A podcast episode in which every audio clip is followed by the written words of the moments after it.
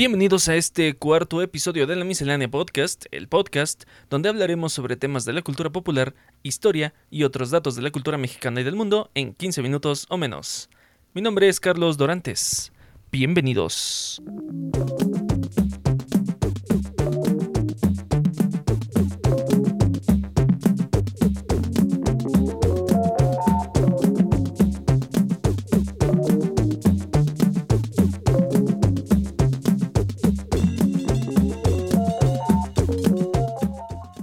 El término de relación tóxica se ha puesto de moda en estos tiempos modernos. Al decirlo, nos referimos a esas acciones que nos lastiman. Las infidelidades, la falta de amor, de apoyo, la violencia, la codependencia, etc. Pues esto era parte de la relación del modus vivendi de la pareja que por algún tiempo fue imagen de los billetes de 500 pesos, Frida Kahlo y Diego Rivera. Magdalena Carmen Frida Kahlo Calderón nació el 6 de julio de 1907 en Coyoacán, en la Ciudad de México. Fue una pintora que usaba sus obras como un medio para comunicar su vida, su sufrir. Fue autora de cerca de 150 obras, principalmente autorretratos, donde proyectaba sus dificultades para sobrevivir. Esto como consecuencia de un accidente que sufrió durante su juventud, que la dejaría en cama por algún tiempo, sometiéndose a cerca de 32 operaciones. Frida era la tercera hija del fotógrafo Guillermo Calo, un inmigrante alemán naturalizado mexicano, y de Matilde Calderón, una mujer mexicana. Matilde y Adriana eran sus hermanas mayores. Después del nacimiento de Frida nació su hermano, Guillermo, sin embargo, este murió al poco tiempo. Durante su infancia, Frida habría enfermado de poliomielitis. A pesar de la enfermedad que provocó que una de sus piernas fuera más delgada que la otra, su padre la incitó a hacer deporte, algo nada común en las mujeres de la época, y Frida practicó fútbol y boxeo. El 17 de septiembre de 1925 sufre un accidente automovilístico donde el autobús donde ella viajaba se estrelló con un tranvía. El autobús quedó aplastado contra un muro. Frida iba de camino a su casa después de un día de escuela. Su columna quedaría fracturada en tres partes, dos costillas rotas, su pierna derecha se fracturó en once partes, su pie derecho se dislocó, su hombro izquierdo se descoyuntó. Lo más brutal de aquel accidente fue que un pasamanos atravesó su cadera y salió por su vagina. Frida mencionaría más tarde que esta fue la forma más brutal en la que perdió la virginidad. La medicina de la época poco ayudó a calmar su sufrimiento y fue ahí cuando sus pinturas retrataban su dolor y sus ganas de vivir. En 1939, gracias a la invitación de André Breton, Frida lograría conquistar Francia con una exposición de sus obras en aquel país. Su obra más representativa era el autorretrato El Marco, que fue la primera pintura de Frida en ser comprada por un museo, el Museo del Louvre. Del otro lado de esta historia se encuentra el muralista Diego María de la Concepción, Juan Nepomuceno Estanislao de la Ribera y Barrientos, Acosta y Rodríguez. Nacido en Guanajuato el 8 de diciembre de 1886, fue uno de los más famosos e importantes muralistas de la época, además de ser partidario del Partido Comunista. Sus padres eran Diego Rivera Costa y María del Pilar Barrientos. Diego, al igual que Frida, tuvo un hermano y de igual manera murió. La diferencia es que Carlos María, hermano de Diego, moriría después de nacer. Diego sufría de raquitismo, lo que le provocaba ser un bebé muy débil. Sin embargo, logró sobrevivir. Empezaría con su amor por el arte en 1896 y en contra de los deseos de su padre. Comenzó tomando clases nocturnas en el antiguo Colegio de San Carlos, donde conoció al paisajista José María Velasco. En 1905 recibió una beca del secretario de Educación Justo Sierra y en 1907 recibió otra por parte del gobernador de Veracruz, Teodoro de Esa Méndez, Ambas las usó para poder viajar a España y estudiar con uno de los mejores retratistas de España, Eduardo Chicharro. En 1909 viajó a París donde conoció a Angelina Belov, una pintora rusa con quien tuvo una relación de 10 años. Desde ese momento y hasta 1916 alternó su residencia en México, Ecuador, Bolivia, Argentina, España y Francia. En este último pudo conocer a los artistas de Montparnasse, Alfonso Reyes Ochoa, Pablo Picasso y Ramón María del Valle Inclán. Durante ese tiempo nació Diego, hijo de la relación con la pintora rusa Angelina Belov, hijo que moriría un año después. En 1920 dejaría Francia y su relación con Angelina. Viajaría a Italia, donde estudió historia del arte renacentista. En 1921, cuando José Vasconcelos fue nombrado secretario de Educación, Diego Rivera regresaría a México. Un año después comenzaría con su primer mural llamado La Creación, dentro de la Escuela Nacional Preparatoria de la entonces Universidad Nacional de México. Pero la historia de amor de estos dos artistas comenzaría cuando Frida conocería a Diego, cuando éste pintaba el auditorio de la preparatoria donde ella asistía. Se casaron en 1929 y aun con el historial amoroso y los hijos de Diego, ella deseaba ser madre de un hijo de él, aun con las secuelas que su accidente le dejó, ya que Frida podría morir en el parto.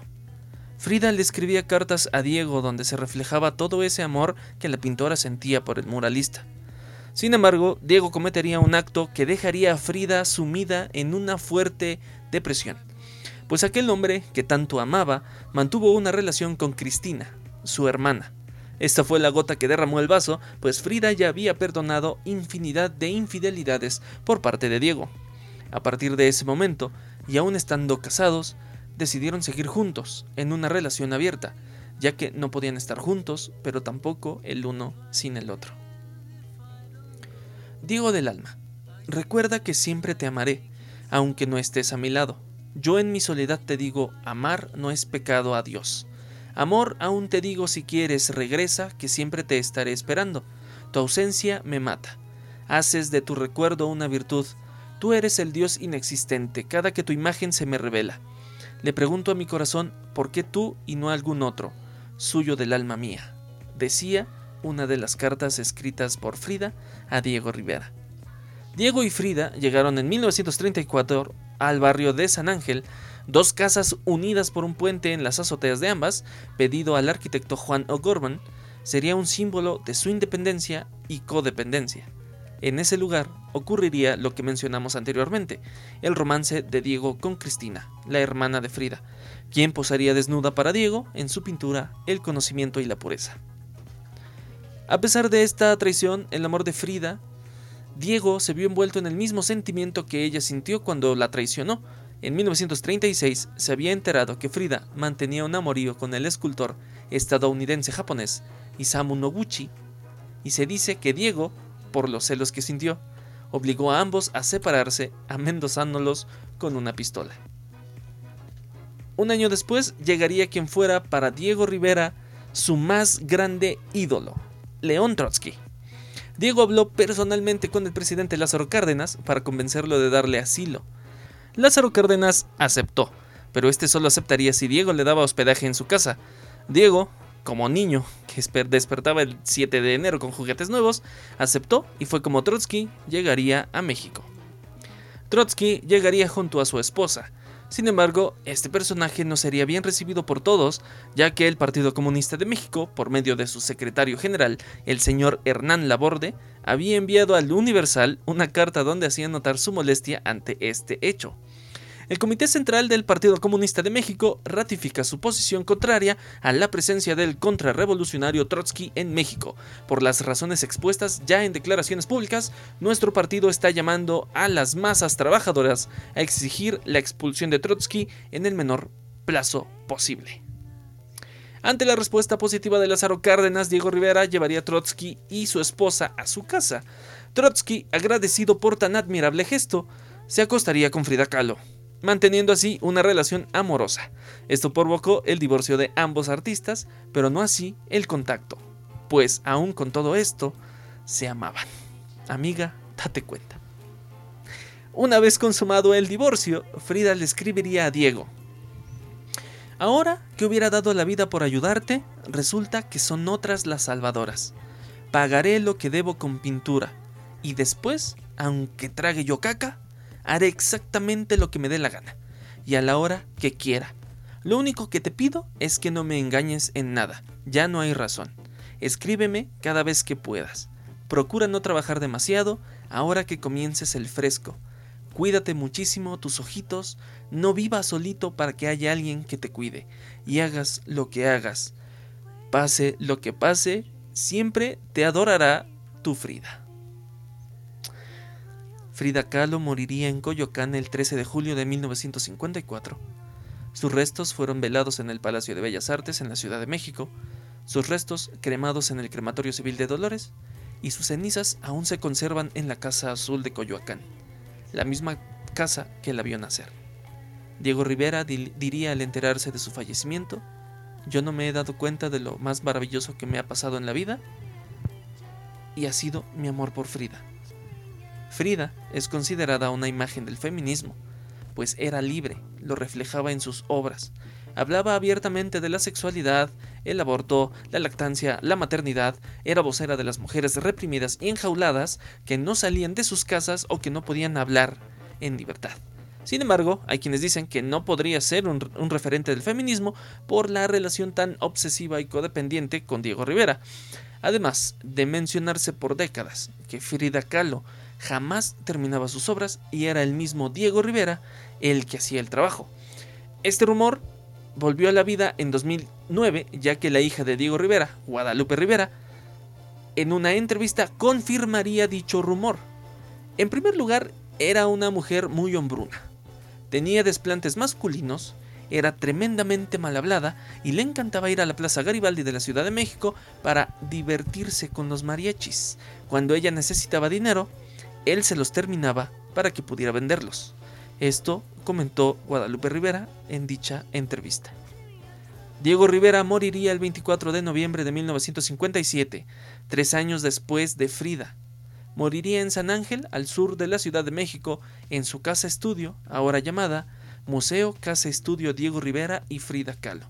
Sus restos fueron enterrados en la Rotonda de las Personas Ilustres, en el Panteón Civil de Dolores, en la Ciudad de México.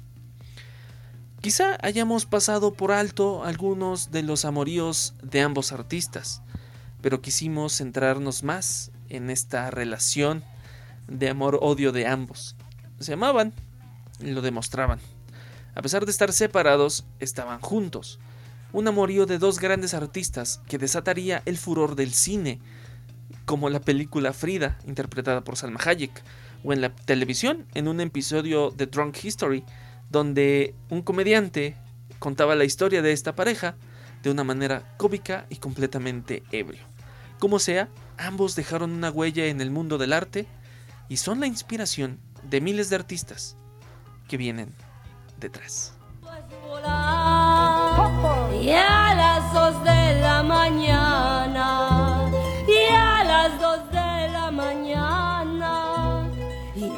Qué bonito es volar, ay mamá, volar y dejarse caer en los brazos de tu hermano.